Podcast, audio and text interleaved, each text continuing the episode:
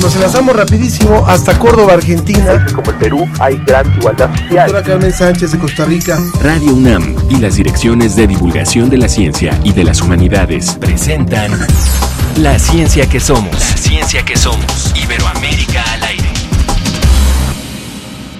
Tantos días sentado la voy a perder. Una noche de fiesta quisiera tener. Navegar las calles en el auto. Algo tiene que aparecer. Escuchando a los vándalos chinos, arrancamos esta emisión de La Ciencia que Somos, la primera en vivo de este año 2022, en el que somos afortunados de estar todavía, de llegar, de estar eh, avanzando en medio de todo lo que ha ocurrido y donde queremos, por supuesto, dedicar en, en especial este programa a todos a los que perdimos en el año 2021, a todas las familias que se han visto en, muy diversas circunstancias, en muy diversas complicaciones debido a la pandemia y por supuesto a esta lucha permanente por salir adelante y esta lucha que no puede ser individual, que tiene que ser conjunta y en la que hoy nos, nos reivindicamos, nos reiteramos, por supuesto a disposición de todo el público que hace posible esta serie, que hace posible esta emisión, un año más en el que arrancamos y nos da muchísimo gusto eh, dar la bienvenida a esta emisión que es una coproducción de las direcciones de divulgación de la ciencia y de divulgación de las humanidades, por supuesto, con la gran colaboración y complicidad y apoyo y, y, hospitalidad de Radio UNAM y de muchas otras emisoras que también nos hacen favor de recibir y retransmitir este programa. Yo soy Ángel Figueroa y le pregunto, bueno, ¿cómo le pinta este 2022? Yo espero que muy bien, yo espero que mejor y estoy confiado en que será mejor que el año que acabamos de concluir. Y saludo a mi compañera Ana Cristina Olvera. ¿Cómo estás, Ana? Ángel, es un placer escucharte y verte de nueva cuenta en los micrófonos de la ciencia que somos y saludar a todos nuestros radioescuchas. Como bien lo dices, pues todos hemos estado luchando, unos por supuesto más que otros, durante estos más de 20 meses que llevamos de pandemia y somos afortunados de seguir aquí. Seguimos en esta lucha, pero como bien lo dices, seguramente para mejor. Lo que viene esperemos sea mucho mejor.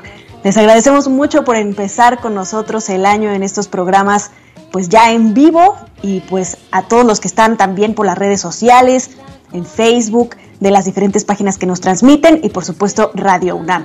Si te parece bien vamos a escuchar un poco más de la banda de banda Los Chinos. Dame la mano, baila conmigo. Dame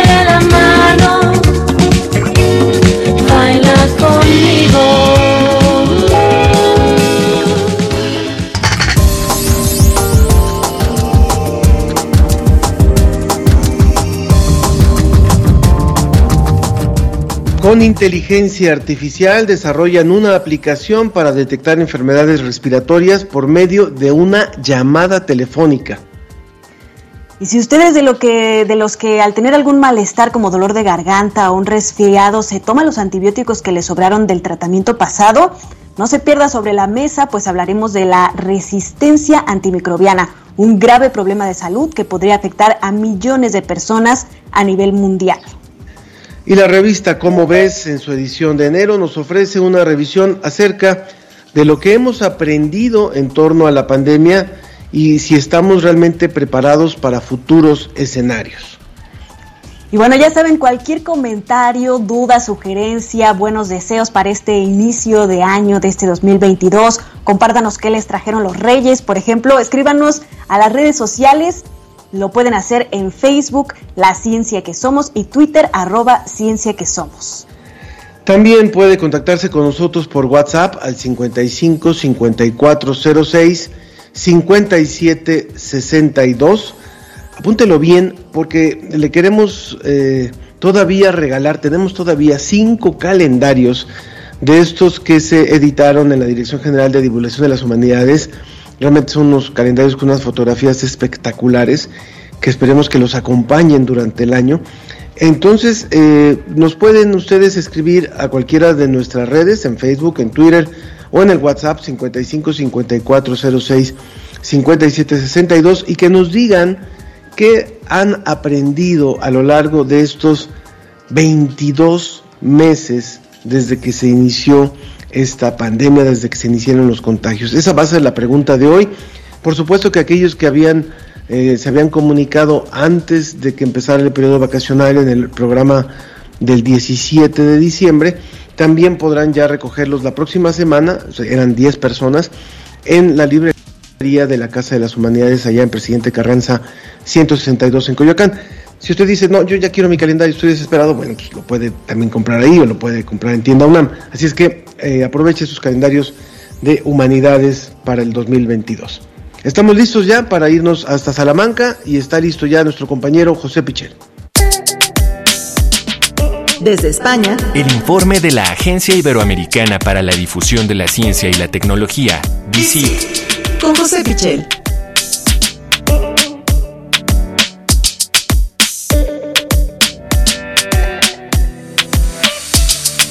José, feliz año. Es un placer saludarte, tenerte pues en este inicio de año con nosotros aquí en la ciencia que somos.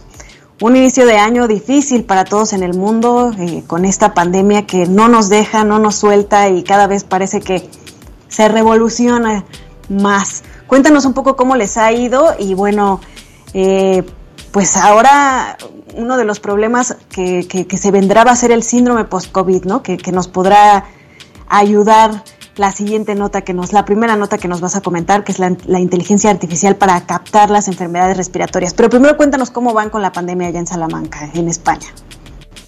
Hola Ana, ¿qué tal? Feliz año, feliz 2022 para ti también, Ángel, eh, Saludos. para el equipo, para, para todos los oyentes eh, que nos siguen. Esperemos que este año sea el de superar definitivamente esa pandemia, como bien dices. Aquí eh, la verdad es que estamos en plena sexta ola eh, con muchísimos contagios eh, provocados por esta nueva variante Omicron, con récord de contagios de toda la pandemia realmente. Lo que pasa es que por fortuna y gracias a las vacunas, eh, esa incidencia no se está notando tanto en hospitalizaciones, en UCI, en muertes. Estamos en cifras muy inferiores a las de otras olas, así que el aspecto negativo y positivo en este inicio de año.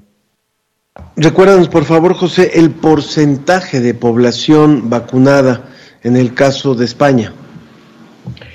El porcentaje en España supera el 80% eh, de la población general y si tenemos en cuenta solo la, población diana, es decir, la población a la que estaban destinadas las vacunas, teniendo en cuenta que eh, hasta hace pocas semanas no se había vacunado a menores de 12 años, eh, teniendo en cuenta eso, solo la población a la que se podía vacunar eh, ronda el 90%. Así que estamos en cifras eh, muy buenas, estamos orgullosos en, España y Portugal de que somos de los países de, de, Europa y de todo el mundo mejor vacunados y eso se está notando mucho afortunadamente en que el número de casos graves no es demasiado elevado a pesar, como digo, de que tenemos récord de contagios.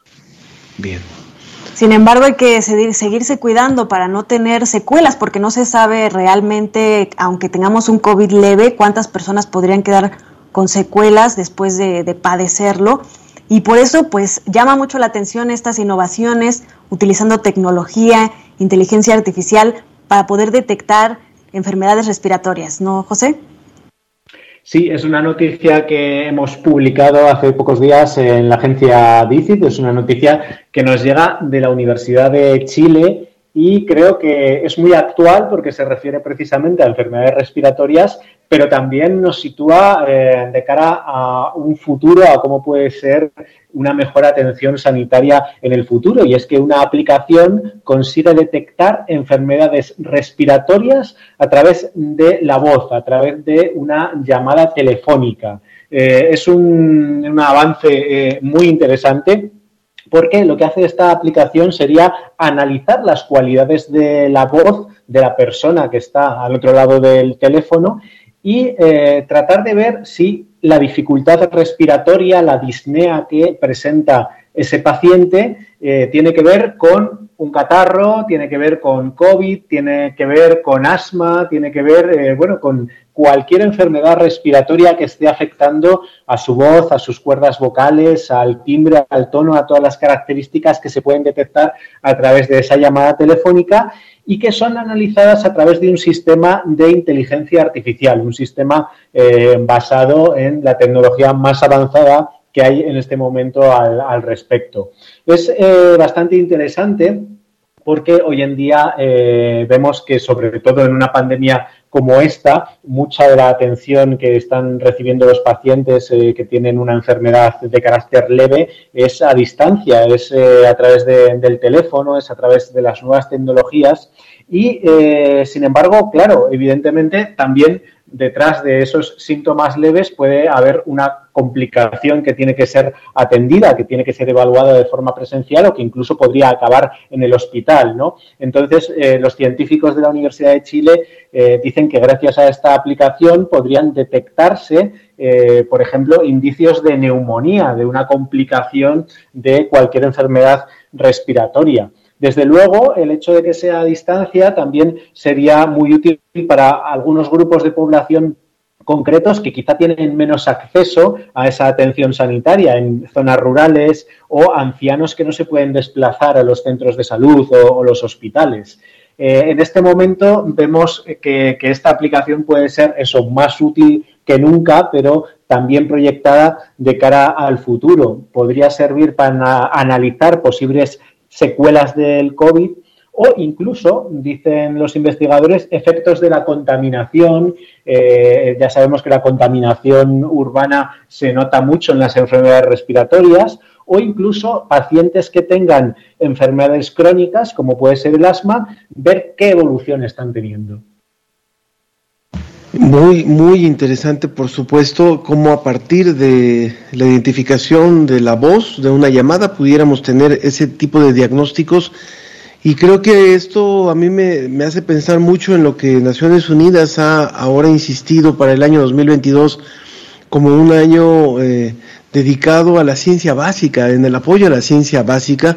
¿Por qué es tan importante tener el conocimiento de tantas cosas como ahora se está haciendo en cuestiones de, inteligencia artificial, que después pueden tener ciertas aplicaciones como la que estamos hoy escuchando en, voz tuya?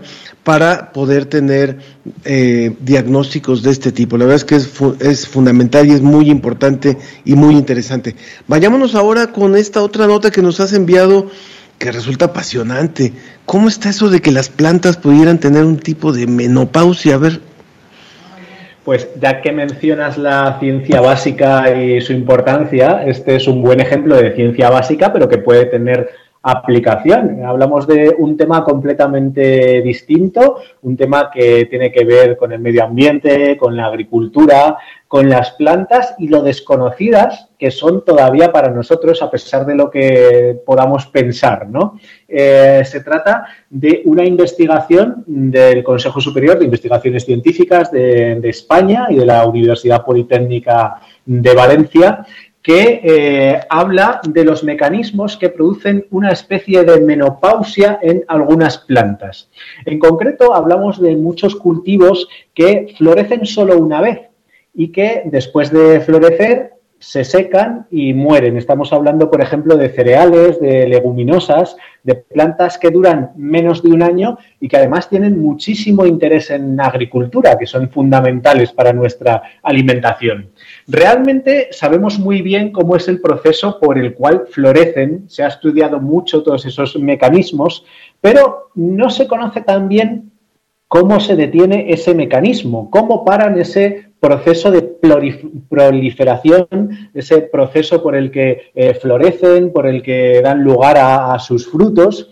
Y ese proceso, eh, dicen estos eh, científicos, que puede ser conocido como la menopausia vegetal, haciendo una analogía con lo que pasa también en, en los seres humanos. ¿no? Y Eh, desde luego, el objetivo de esa menopausia vegetal sería que eh, se detuviese ese, proceso de proliferación, de eh, germinación de nuevas flores, de origen de nuevos frutos, para que todos esos nutrientes, al final la planta, cuando se seca, cuando muere, no deja de ser un reservorio de, nutrientes también que acaba en los suelos. Entonces, al final, esos nutrientes van a parar a las nuevas semillas que ya se han formado precisamente gracias a ese periodo que eh, hemos tenido de floración anterior. ¿no? Todo esto se ha estudiado en un modelo de planta que es Arabidopsis thaliana. Es una planta muy sencillita con la que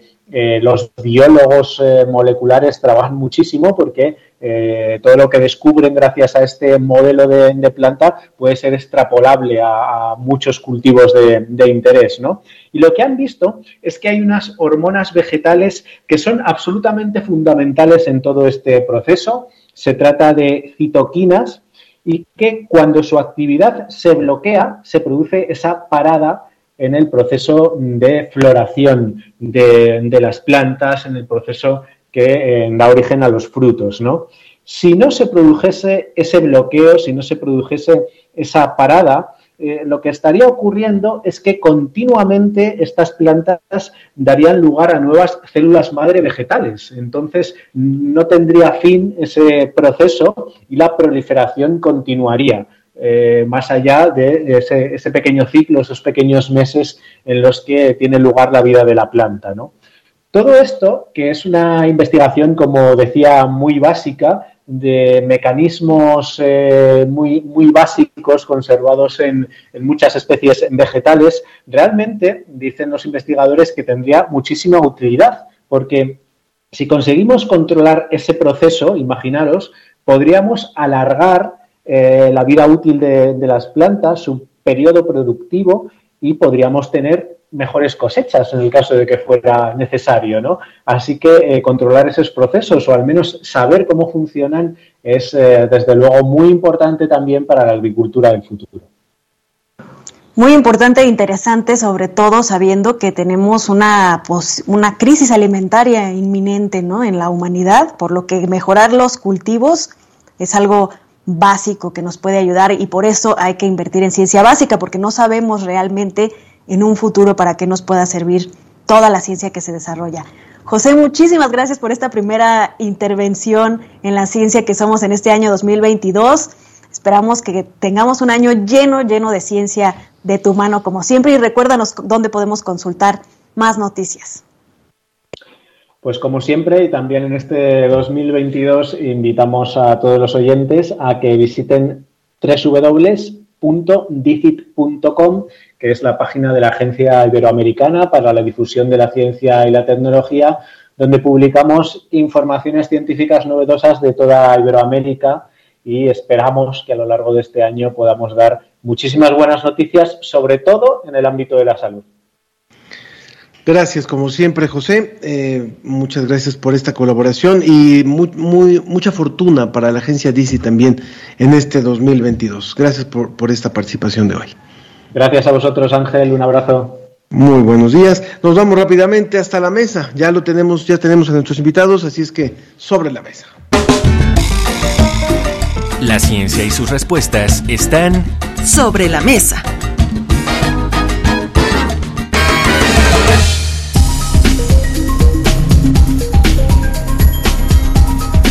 Sobre la mesa, este viernes tenemos un tema muy interesante que Muchos han llamado la siguiente gran pandemia, se ha estado manejando así en los medios y que precisamente la aparición de la COVID-19 ha acelerado este problema que es la resistencia antimicrobiana. Para platicar con nosotros de este tema se encuentra la doctora Guadalupe Miranda, ella es coordinadora de actividades de la red del Plan Universitario para el Control de la Resistencia Antimicrobiana del Programa Universitario de Investigación en Salud y el doctor Mauricio Rodríguez, quien es profesor y egresado de la Facultad de Medicina y también es el vocero de la Comisión UNAM para COVID-19.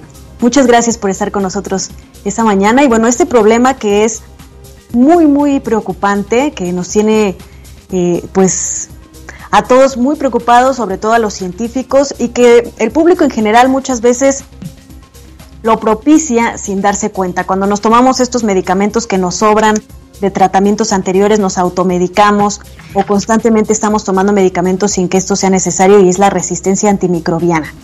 ¿De qué, cómo nos podría afectar? Bueno, primero, eh, para a ver si la doctora eh, Guadalupe podría prender su cámara para que la podamos ver. Doctora María Guadalupe, ¿nos escucha?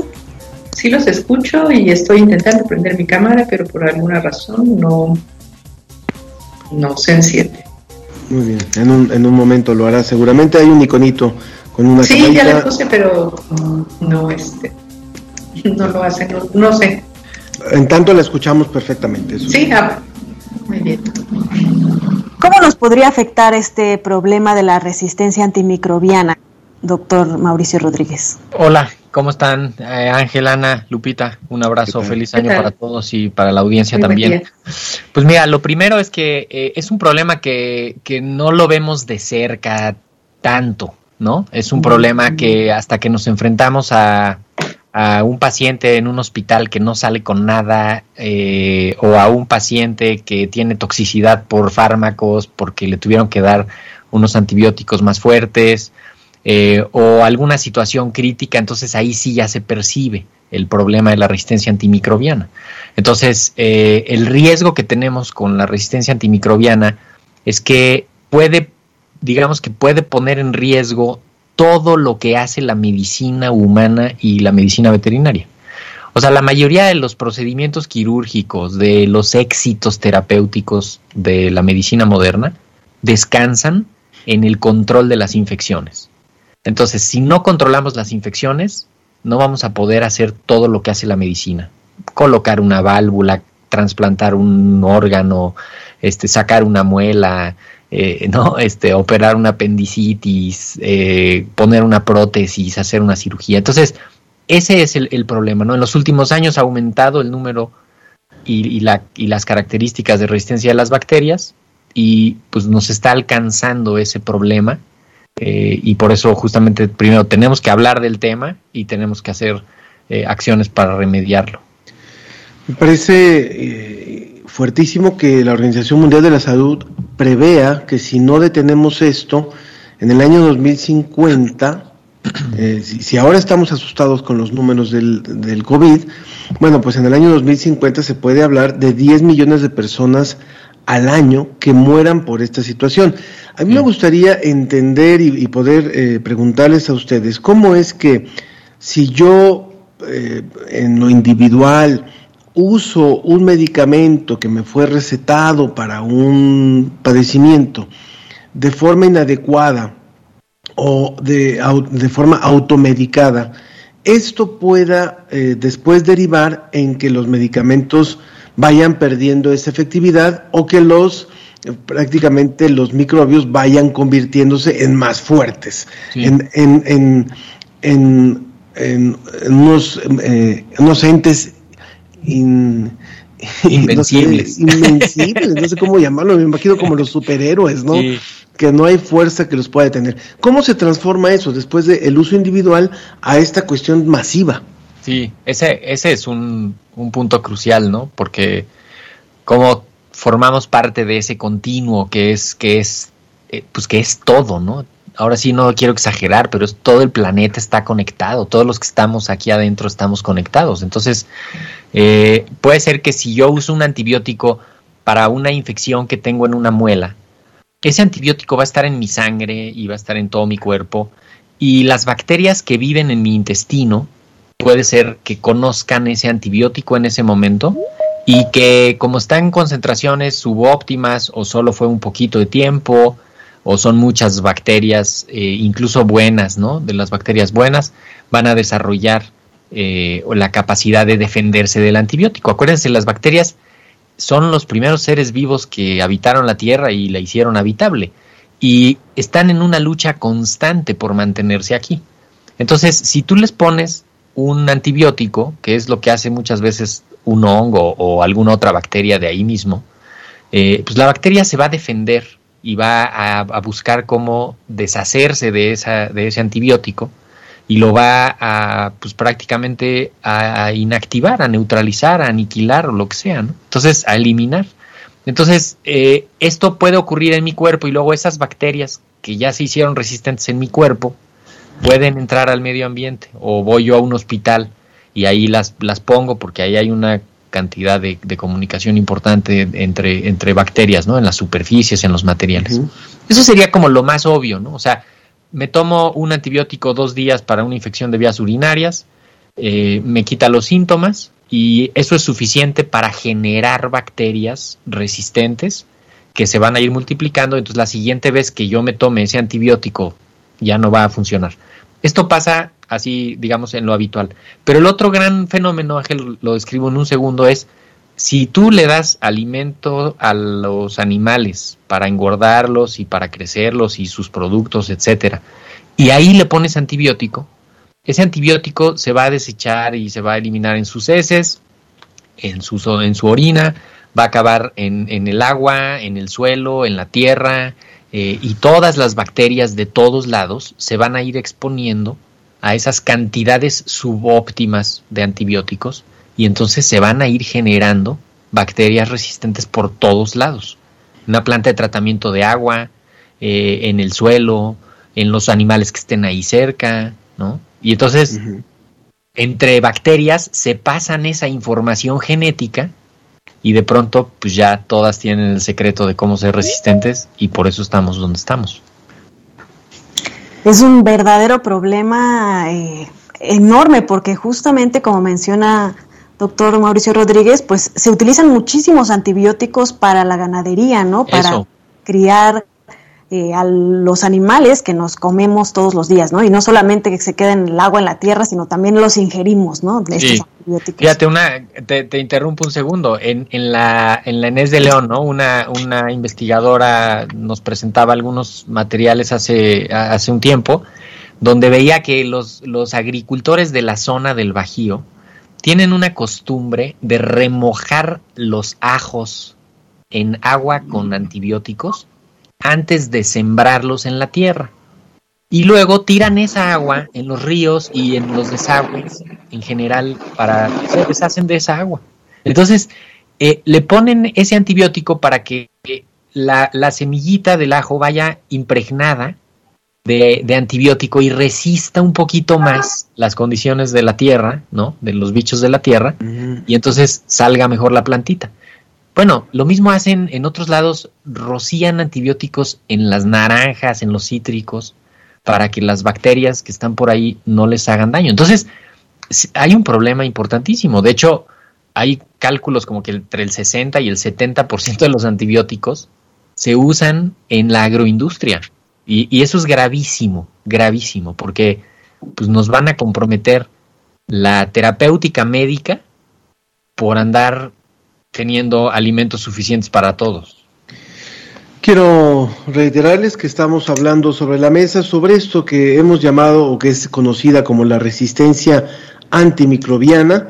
Están con nosotros el doctor Mauricio Rodríguez, eh, profesor y egresado de la Facultad de Medicina y vocero de la Comisión de la UNAM para COVID-19. Y también está la doctora Guadalupe Miranda, coordinadora de actividades de la red del Plan Universitario para el Control de la Resistencia Antimicrobiana. Eh, Ana, por favor. Doctora María Guadalupe, ¿por qué se dice que se, que se, em, pues de alguna forma se maximizó, se agilizó este problema durante estos 22 meses de pandemia de COVID-19 y pues que seguimos viendo casos en los que los médicos recetan antibióticos para tratar la COVID-19 y en que las personas pues se siguen automedicando. ¿Cuál, ¿Cuál es la razón por la que se ha acelerado el problema de la resistencia antimicrobiana? Bueno, desde luego al principio pues era muy difícil debido a que se trataba de una enfermedad nueva reconocer a aquellos pacientes que tal vez podrían beneficiarse del uso de antibióticos. Entonces, por una parte, se empezaron a utilizar fármacos que in vitro, quiere decir en, estudios experimentales, habían demostrado previamente tener alguna actividad antiviral y entonces estaba apostando porque estos fármacos podían funcionar también contra el coronavirus. ¿No? Entonces hubo esta corriente de decir, vamos a usar estos fármacos porque lo que queremos, lo que queremos es evitar la muerte de los pacientes debido a la gravedad de los mismos. Y por otra parte, ya por el tiempo que tardaba el paciente en recuperarse, se apostaba también o se pensaba que podía haber adquirido una infección bacteriana agregada y entonces se le sumaban antibióticos a estos fármacos que ya de por sí se empezaron a utilizar. Entonces así pues teníamos prescripciones que contenían tal vez cuatro o cinco fármacos al mismo tiempo, todos ellos con actividad antimicrobiana y que van a ir acelerando desde luego el problema de la resistencia al seleccionar estas bacterias que van a ir siendo resistentes cada vez más al tener la presión del antibiótico. Ah, si bien lo ha comentado, ¿no? Inicialmente esto podía haberse justificado, ahora porque sigue llamando la atención que los médicos seguimos prescribiendo este tipo de fármacos. Tal vez ha evolucionado, ¿no? Ustedes también recordarán lo que sucedió, que se publicaban artículos que tenían resultados espectaculares, ¿no? Que primero fue la yodo hidroxiquinoleína, posteriormente fue la ivermectina, entonces se decía que efectivamente estaban resultando en un gran beneficio para los pacientes. Y de ahí se extendía su uso inmediatamente. ¿Y qué pasó? Al poco tiempo, dos o tres semanas después, se publican artículos que dicen exactamente lo contrario y que incluso pueden causar más efectos adversos y ser perjudiciales para los pacientes.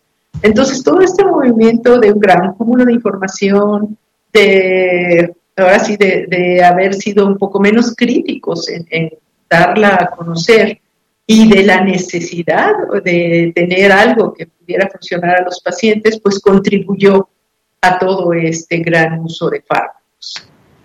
Ya con el tiempo actualmente podemos decir que hubiéramos aprendido mucho más y hemos ido pasando y revisando cada uno de estos cócteles, por llamarlo así, que se estaban prescribiendo al principio y ya se ha optado por diferentes combinaciones de fármacos que tal vez pudieran tener una utilidad, aunque actualmente en los hospitales pues ya se está haciendo un uso mucho más racional de los antibióticos.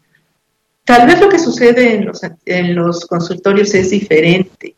Eh, lamentablemente ahí sí cada médico elige qué va a prescribir y entonces sigue teniendo estas combinaciones, ya no como lo veíamos antes, créanme que yo he visto algunas recetas recientes y son mucho menos eh, numerosos los, los fármacos que se están indicando, pero seguimos todavía con la idea o la necesidad de quererle dar algo a la persona y que además la persona sienta que se está tratando con algo que lo va a mejorar, ¿no? Entonces son dos situaciones diferentes tenemos que ser mucho más abiertos a, ahora sí a reconocer que esto es un virus, que fármacos efectivos, bueno, ya actualmente se han aprobado algunos medicamentos que sí tienen utilidad, ¿no? Que nosotros apenas vamos por la aprobación de los mismos y que deberíamos considerar que realmente lo que va a mejorar al paciente actualmente pues es el reposo, la mejoría de sus síntomas con fármacos como los que disminuyen la fiebre y el dolor. Y desde luego esperar que las personas vacunadas tengan una mucho mejor respuesta ahora a las infecciones que estamos viendo. ¿no? Entonces ha ido evolucionando la pandemia pues, de manera rápida, efervescente, diría yo, pero todos este, estos meses que estos fármacos se fueron prescribiendo, la repercusión la vamos a ver ahora estas bacterias no desaparecen, o sea, lo que ya se seleccionó, la resistencia ya está, y las vamos a estar teniendo durante los siguientes años y lo vamos a ver en los pacientes, sobre todo en los que se hospitalizan. Estábamos escuchando a la doctora Guadalupe Miranda, también el doctor Mauricio Rodríguez quiere comentar algo sobre este punto. Sí, sí, quiero agregar esto que ya explicó detalladamente la doctora Miranda. Eh, además, la pandemia ha impuesto unas condiciones que, no ayudan al, combate a la resistencia antimicrobiana. Eh, ya, ya, ya quedó claro el abuso del uso de antibióticos en la clínica de los pacientes con COVID. Eh, la reconversión hospitalaria también provocó que muchos hospitales eh, pues hicieran intervenciones y manejo de pacientes eh, que, es, es, fácil que haya contaminación cruzada y que haya ahí brotes de bacterias y de, y de infecciones adquiridas en, la, en el hospital. Eh, impacto en general en el control de las enfermedades infecciosas.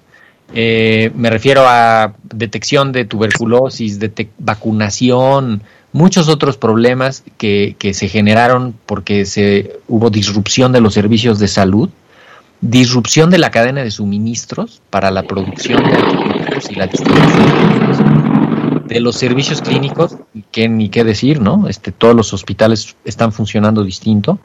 Y una cosa muy importante que además ustedes hablan mucho siempre aquí, la agenda de investigación y desarrollo de los antibióticos también se vio afectada, porque todo el mundo se volcó a hacer investigación y desarrollo en, en COVID, vacunas, medicamentos, reposicionar medicamentos, este manejo clínico, lo que sea. Y entonces los que estaban investigando antibióticos nuevos, que eran pocos, pues vieron afectadas sus, sus tareas de investigación clínica, de investigación básica, y eso va a tener también consecuencias muy importantes sobre la disponibilidad de productos en los siguientes años. Entonces, pues es la, es la tormenta perfecta de, de, para a que aumente la resistencia antimicrobiana. Nos vamos acercando a la recta final y eh, nos comenta Ana, eh, que escribe a través del WhatsApp, que es terrible automedicarse y que suministrar muchos medicamentos no es sinónimo, de mejoría, a veces menos es más. Y también, bueno, la pregunta también iría en el sentido de que, ¿cuál es la forma de revertir esto? O sea, ¿qué pasa con estos alimentos ecológicos o orgánicos que se dicen sin antibióticos o sin eh, eh, algún tipo de, de, recursos para prever, como nos lo explicaba el doctor Mauricio? Es un problema mayor por el uso indiscriminado y si llegaremos a un mundo sin antibióticos, ya que vamos a acabar su eficacia y además vamos a acabar con nuestro hígado y con otros órganos. ¿Qué tendrían que decir, doctora Guadalupe?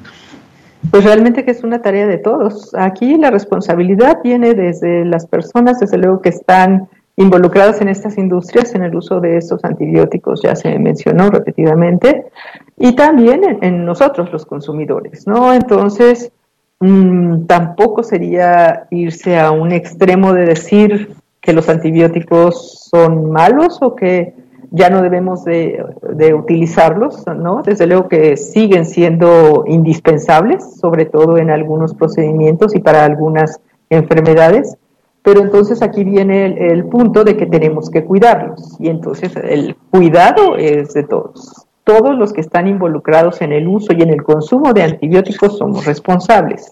Entonces hay que mantenernos bien informados, enterémonos bien de qué es lo que está sucediendo, seamos responsables al ir, a solicitar una receta al médico para alguna enfermedad que estemos presentando y reconozcamos si nos están mencionando que las enfermedades causadas por virus no necesitan de antibióticos, seamos abiertos en, entender esto y en saber que esta enfermedad se va a autolimitar y lo que tenemos que hacer es un autocuidado responsable, ¿no? Pero ya lo principal. ¿Cuál sería un correcto uso de los antibióticos? Los, les pongo un caso específico que es el mío, que sufro de infecciones en las vías urinarias recurrentemente. Los amigos del equipo de la ciencia que somos lo saben, porque hasta me tuve que ausentar un par de veces por ponerme muy mal. Y por ejemplo, he tenido que tomar cuatro veces antibióticos durante el año, o, así me lo prescribieron. ¿Cuál sería el correcto uso de un antibiótico eh, para las personas en general? Bueno, en general, desde luego, este es un problema muy específico, ¿no? Infecciones de vías urinarias es muy común en mujeres, prácticamente todas las mujeres durante su etapa joven este, tienen infecciones urinarias. La resistencia es algo que se puede presentar y existen algunas otras medidas para prevenirla. Desde luego que si ya en el momento que se detecta que existe la infección, el tratamiento es con antibióticos. Ahí no hay, ahora sí que no hay otra alternativa. Es causada por una bacteria y requiere el antibiótico para curarse. Entonces ahí se empiezan a ver cuáles son las medidas o qué es lo que está favoreciendo estas infecciones y tomar las medidas preventivas necesarias, ¿no? La adecuada hidratación, desde luego respetar que en el momento que uno siente la necesidad de ir al baño, tiene que ir inmediatamente. y otras medidas que pudieran disminuir la presencia de bacterias. ¿no? Eh, existen algunos antisépticos que son naturales y otros que pueden darse como preventivo para este tipo de infecciones, pero es un caso muy específico. Y bueno, desde luego que cada fármaco debería siempre, y ahora pues sabemos que necesitamos una receta para comprar un antibiótico, eh, los médicos estamos procurando también dentro del PUCRA llevar a cabo una cursos de educación para la población, para los médicos que están atendiendo a la población de primer contacto y que realmente solamente se prescriba el antibiótico cuando es estrictamente necesario. Hay eh, en el comentario que nos había hecho esta radio escucha, Ana o Anabet, que ya nos completa su, su nombre, dice, de pequeña me medicaron muchos antibióticos y ahora tengo resistencia y muchos medicamentos no me hacen efecto. No se les ocurrió pensar que de bebé tenía alergia, no gripa y toses recurrentes. Creo que esto, esto es fundamental porque entonces la responsabilidad no solamente es de los adultos que se automedican, sino lo que también pasa con menores de edad, donde la decisión de la toma de, un antibiótico va por parte de los adultos. Yo volvería, y ya para cerrar y pedirles último comentario al doctor Mauricio, volvería al punto que dice eh, la Organización Mundial de la Salud si no frenamos esto, si no frenamos la automedicación de antibióticos, en el año 2050 podrían estar muriendo al año 10 millones de personas porque simplemente las enfermedades que tengan no, no habrá quien las, las, las pueda eh, mejorar, no habrá quien las pueda atender. Comentario final, por favor, Mauricio. Sí, eh, agrego a lo de a lo de la infección de vías urinarias, quizá lo más adecuado sea documentar exactamente qué microbio anda por ahí y saber que el antibiótico que se ha estado usando es el correcto, la dosis, la duración, etcétera. Entonces convendría abordarlo así, hacer un cultivo y aislar y tal, ¿no? Para poder, capaz que lo que falta ahí es seguirse unos días de tratamiento. Para como comentario final, creo que eh, en el fondo lo que tenemos que hacer es pues tenemos que cambiar el modelo. tenemos que hacer cambios profundos en el estilo de vida. Eh, quizá uno muy fácil para todos sería eh, consumir menos proteína de origen animal, menos carne, menos leche, menos eh, lácteos y tal, menos pollo, menos res, menos cerdo, no carne todos los días, porque eso lo que va a hacer es que va a frenar la producción y va a hacer que no, haya esa presión de mercado de que ahí estén llenos los refris de las tiendas de carne y de huevo y de leche y todo, porque eso lo que está haciendo es que en el campo esos animales les están dando antibióticos para que en el, en el súper estén llenos los refris. O sea, hay que ver esa conexión que sí existe y en tu refrigerador y esto. Y, y, lo otro es también, pues más productos locales, más cosas frescas, no tenerle miedo a, a, lo que se echa a perder, ¿no? También queremos estas fresas que duran todo el tiempo, estas cerezas que vienen del otro lado del mundo, todo eso puede implicar antibióticos y eso no nos va, no nos va a funcionar. Entonces, concentrémonos, no lo veamos tan abstracto como que en el 2050 se va a acabar, el, más bien veámoslo como algo que ya está ahorita aquí esa infección de vías urinarias, ese pariente que se aventó 15 días más en el hospital, este, ese susto que nos sacamos porque la, la, infección de muelas del, niño, o sea, ahí es donde hay que vivirlo para que entre todos nos conectemos y, tomemos esta acción responsable porque pues seguramente que, que nos va nos va a alcanzar. También Adán Vegal, perdón, eh, rápidamente dice, referente a los antibióticos usados en plantas, ¿vendría siendo un problema la venta libre de algunos antibióticos? De ser así, ¿de qué manera se podría disminuir el uso de esa práctica? Sí, regular en la agroindustria. Primero, supervisar cómo están produciendo. Necesita la Zagarpa y, el INIFAP y todas las autoridades de regulatorias estar viendo cómo se están produciendo los alimentos y hacer intervenciones. O sea, Sí, y que lo anuncien, simplemente que lo anuncien, que en la carne de cerdo diga, esta, el, cerdo de esta carne comió antibióticos, y para que el mercado también ahí diga, no, yo no quiero esto, ¿no? Porque eso no es que te vaya a hacer daño a ti el antibiótico que venga ahí, le, hace daño al, al, mundo, al medio ambiente. De acuerdo.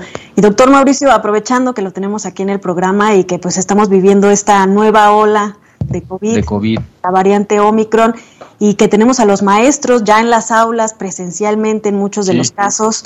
y con una eh, vacuna que fue aplicada hace mucho, hace mucho ya y que bueno, apenas acaban de salir los, los resultados eh, de, sus análisis de Cancino y se está esperando el refuerzo con Moderna. ¿Cuáles serían las recomendaciones muy breves para las personas en esta ola que pues ha dejado en el mundo muchísimos casos y pues los maestros con su refuerzo? Lo primero es recordarles que las vacunas son seguras, son efectivas, evitan la enfermedad grave y la muerte. Todas, ¿ok? Y que incluso seis meses después sigue existiendo la protección y que están protegidos. Las vacunas no evitan los contagios, así que el contagio lo tenemos que evitar con el cubrebocas, la ventilación, la sana distancia, el aislamiento y la higiene.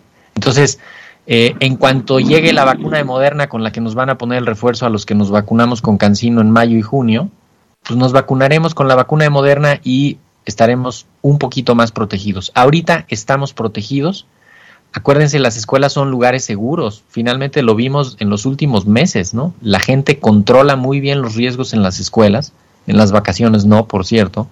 Eh, y entonces ahí hay que poner atención. El que se sienta mal, que no vaya, el que se aísle, que busque diagnóstico, que no se automedique para, para hacer esto. La variante Omicron se está contagiando muy rápido, las vacaciones no ayudaron, las fiestas no ayudaron, tenemos que frenar la transmisión del virus en la comunidad. Eh, los que se hayan puesto en el camino otras dosis de vacunas, que eso pasó muchísimo, ¿no? Que cuando te tocó por edad te pusiste y que sí, sí, que si no, que por un viaje. Eh, cuando menos, lo ideal sería que hubieran pasado seis meses después de la última dosis de la última vacuna que se hayan puesto pero de cualquier manera, si ya tienen tres dosis o dos esquemas completos de las vacunas, ya no se pongan nada más, ya están protegidos, síganse cuidando con las medidas generales. Excelente. Muchas gracias por la orientación. Casiopea, como una gota, dice, buenos días, nos hace falta educarnos en la buena alimentación para evitar enfermarnos sobre todo hacernos cada vez menos resistentes a los antibióticos. Gracias por informarnos. Muchas gracias a Mauricio Rodríguez, muchas gracias a, la doctora Guadalupe Miranda eh, por haber estado con nosotros hoy sobre la mesa en este tema que es fundamental. Que tengan un excelente, un excelente día. Un abrazo, buen día. Buen día. Guam al minuto. La unidad Xochimilco de la UAM inauguró el espacio del Hospital Veterinario que fortalecerá la enseñanza de los alumnos de licenciatura y posgrado, estrechando así un vínculo con la sociedad, pues ofrecerá consulta externa para perros y gatos en etapas iniciales siendo este un proyecto que reforzará el potencial en beneficio de la vida académica y que estuvo detenido por 12 años. El rector de la sede universitaria dijo que se continuará con la equipación para las consultas externas, además de remozar la calle por donde entrará la población que acuda al hospital, puesto que el nosocomio se halla en la planta baja del edificio W. Una de las tareas iniciales será la consulta externa y una vez equipada ofrecerá hospitalización para mascotas, contando con seis consultorios y un área de urgencias. También contará con mesas de inspección y de infectología, dos quirófanos, espacios para fármacos, área de transferencia para desinfección de los médicos, laboratorio clínico y superficies de cirugía separadas para gatos y perros. Las autoridades escolares reconocen la importancia del hospital en el desarrollo académico, el hecho de brindar atención a los animales y la formación de vínculos sociales. Para la ciencia que somos, desde WAM Radio. ¿Cómo ves? Revista ¿Cómo ves?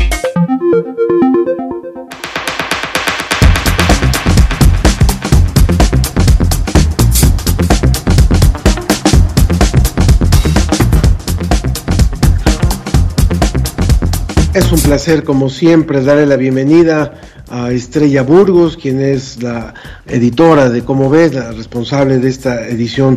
Y ahora para platicarnos un poco de lo que está eh, presente en el número de enero, aprovechar por supuesto para agradecer a todos los que se han comunicado, Angie Restrepo desde Colombia, Andrea Smart también eh, que ya está conectada, Armando Cruz, que nos cuenta lo que le trajeron los Reyes Magos, Rutilio Ruiz también, que nos hablaba sobre el tema de, la salud y los sistemas de producción alimenticia. En fin, va mucha gente que nos ha estado escribiendo, eh, seguro Ana tiene otros más, pero vámonos rápido en materia, vamos rápido a entrar en materia estrella, porque eh, ¿cómo ves? Hablas de, que si estamos preparados para, para otras eventualidades o otras realidades como las que estamos viviendo. Hola Ángel, hola Ana Cristina, muchas gracias por tenerme en este espacio. Como siempre, un gusto. Pues sí, la pregunta es, ¿estamos preparados o no? Y eso tiene que ver con lo que se ha hecho en nuestro país en la pandemia de 2009 y en la actual. Eh, este es un artículo del doctor Andrew Comas García, que mucha gente conoce porque él da muchas entrevistas, es un médico, es un cirujano, es un especialista en enfermedades infecciosas, es miembro del Consorcio Mexicano de Vigilancia eh, Genómica. Bueno, es una de las eh, científicos que han estado más activos tratando de combatir esta pandemia. Y pues le pedimos este artículo antes de la Omicron, ¿no? Ya ven que las revistas pues las entregamos y se tardan en imprimirse y todo, ¿no? Y justo antes de la Omicron es que nos, nos recibimos este artículo del doctor Comas, pero consideramos que es sumamente oportuno, porque todavía estamos a tiempo de corregir muchas cosas que no se han hecho bien en el país. El, artículo es muy detallado de, qué se hizo mal en 2009, qué se ha hecho mal en México en esta pandemia y cómo podemos corregir lo que es en realidad que es lo, importante. Y ante las nuevas variantes, bueno, esta pandemia sigue, no se ha terminado. Todos quisiéramos que, que Omicron fuera la, la salvación, pero eso está muy lejos de, de poderse determinar más bien hay que cuidarse mucho de no contagiarse. Eh, pero ¿qué, tiene que hacer el país para que estemos mejor en estas circunstancias? Y una de las cosas que me gustaría destacar de las propuestas que hace el doctor Comas es la creación de una red nacional de laboratorios de diagnóstico y de vigilancia. Porque parte de los problemas que hemos tenido en México es que de, inicio, pues, se restringió mucho qué, tipo de laboratorios podían hacer las pruebas de COVID, eh, al principio no, podían los laboratorios privados, no podían hacer las pruebas tampoco las universidades o institutos de ciencia que tenían estas capacidades, hasta que, bueno, finalmente eso ya se liberó, pero pues nos podíamos haber ahorrado muchos problemas si esto se hubiera permitido antes. Eh, como esto hay muchas propuestas en el artículo, es una crítica muy fuerte, pero también es sumamente propositivo. Eh, a mí me gustaría mucho que, todos los tomadores de decisiones, es decir, pues el Ejecutivo, los legisladores, el subsecretario de Salud que está a cargo de la pandemia, leyeran este artículo y lo leyeran con, pues pensando en cómo podemos evitar cosas como las que hemos vivido, ¿no? La cantidad de muertes espantosas que hemos tenido en nuestro país y que no tenía por qué haber sido a ese grado. Es tremendo, pero es cierto. Eso viene en enero. Eh, también viene un artículo de cuál va a ser, es en otro tema totalmente, eh, cuál va a ser el sucesor del gran colisionador de hadrones, este acelerador de partículas que está en la frontera entre Francia y Suiza. Pues ya están planeando el que sigue, que va a ser a partir de ese, que hagan de cuenta que es un circulito abajo de la Tierra, eh, pues ese círculo va a crecer, va a crecer, va a crecer, y ahora quieren hacer un túnel mucho más grande para poder hacer chocar partículas mucho más rápido, partículas elementales como protones, por ejemplo, y tener información sobre, pues sobre los secretos de la materia, que aunque parezca increíble, pues todavía no estamos tan, ¿no? Todavía nos falta saber de qué bien, de qué está hecha la materia. Sabemos mucho, pero nos faltan cosas. Entonces, bueno, yo creo que ese es otro artículo que les puede gustar y déjame consultar aquí en el índice. Aquí tenemos otro más, eh, que es este también muy pertinente, la mensajería del estrés. Ya hemos hablado del estrés que nos ha causado esta pandemia, de para qué sirve el estrés y de cuándo nos puede hacer daño.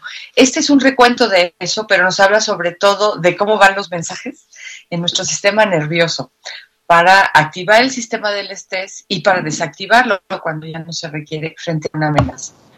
Está yo de Maximiliano Salazar Trujillo, creo que les va a gustar mucho. Y luego, pues, nuestras, nuestras secciones fijas, eh, que están muy buenas ahora, como siempre, digo yo. Pero eh, para que lean una de Luis Javier Plata, no sé, han oído esto de que una telaraña te la pones y te cura una herida, ¿no? Seguro que han oído eso. Claro. Eso es cierto, ¿o no? Eh, entonces, bueno, es lo que tenemos en enero. Obviamente para febrero tenemos Omicron.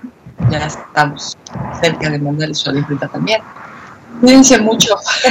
Pues muchas gracias, muchas gracias Estrella. Eh, Gracias. invitación a todo el público a que entre a la página de Cómo ves, puedan eh, leer este artículo, conseguir, suscribirse por supuesto, o conseguirla también en, en puestos de periódico. Muchas gracias Estrella Burgos, editora de Cómo ves. Un fuerte abrazo. Gracias a ustedes, Ángela, Ana Cristina, a toda la producción y muy feliz año. Feliz año. Igualmente, muchas gracias Estrella. Y Antes pues, de despedirnos rápidamente, tenemos otras otros comentarios. Eh, Leticia Orozco dijo, observo que hay gente que se ha confiado tanto que ya no cuida el uso de cubrebocas ni la sana distancia y ella habla mucho acerca de los alumnos. Dice, presentan malos hábitos de higiene, alimenticios, cuidado de sueño. Me preocupa la situación en la que están los jóvenes porque siguen a distancia y esto les afecta terrible eh, en forma emocional, física e intelectualmente. Ana. Saludamos también a Mauricio González desde, desde Managua, Nicaragua. Le mandamos un fuerte abrazo hasta allá. A María Angélica de Oscar, que nos saluda desde Uruguay y nos dice que felicitaciones. Saludos a Paulina Mar Ríos, también a Sayi de Skellington. Muchos saludos para ellos. Y bueno, también eh, saludamos a eh, Diana Flor Linatre, que nos dice buenos días, feliz año. Y nos dice, para el calendario, nos comparte su testimonio, que disfrutó la convivencia con su familia las 24 horas juntos, pues después de 33 años nunca habíamos estado juntos tanto tiempo. Dice, la humanidad mostró su vulnerabilidad y veo que es un asunto de responsabilidad de cada individuo. También José Alfredo Jiménez Mejía, buenos días a todo el equipo, feliz año, nos sigue desde la Ciudad de México, Mario Alberto Mora Lara y bueno, Leonard Bliss desde Londres y Sergio Gasca también desde Ciencia UNAM nos siguen. Muchas gracias a todos los que nos han acompañado. Pati Camacho también dice, contesto a la pregunta, en primer lugar, la conciencia del otro. Si estoy mal, los demás también. Conocí algo de la historia de las pandemias, conocí también sobre el virus y las bacterias, viví la experiencia de una pandemia, conocí cómo funcionan las vacunas, resignifiqué la vida mía y de los demás, viví duelo Viví falta de empleo, resignifiqué la familia, conviví con mi familia como antes no lo había hecho, utilicé las redes sociales, valoré la salud, aprendí a cuidarme entre otras cosas. Ojalá me puedan otorgar el calendario. Claro, claro, por supuesto, qué gran respuesta. Muchas gracias a todos los que se han comunicado. Nos vamos, se acabó el tiempo. Gracias a todo el equipo. Gracias, Ana. Eh, Gracias, muchas gracias a todos los que nos han compartido hoy sus comentarios. Nos escuchamos la próxima semana en otra emisión de La Ciencia que Somos. Que tengan un excelente fin de semana. Cuídate mucho, Ana, también cuídense mucho.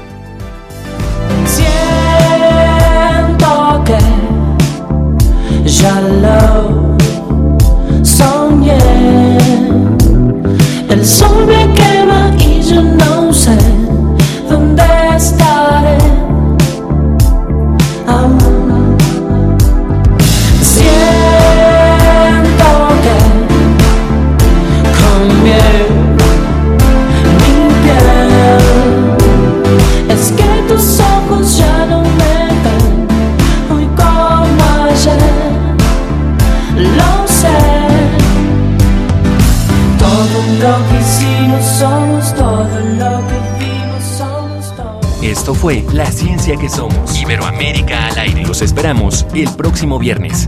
La Ciencia que Somos. La Ciencia que Somos. Una coproducción de Radio UNAM y las direcciones de divulgación de la ciencia y de las humanidades.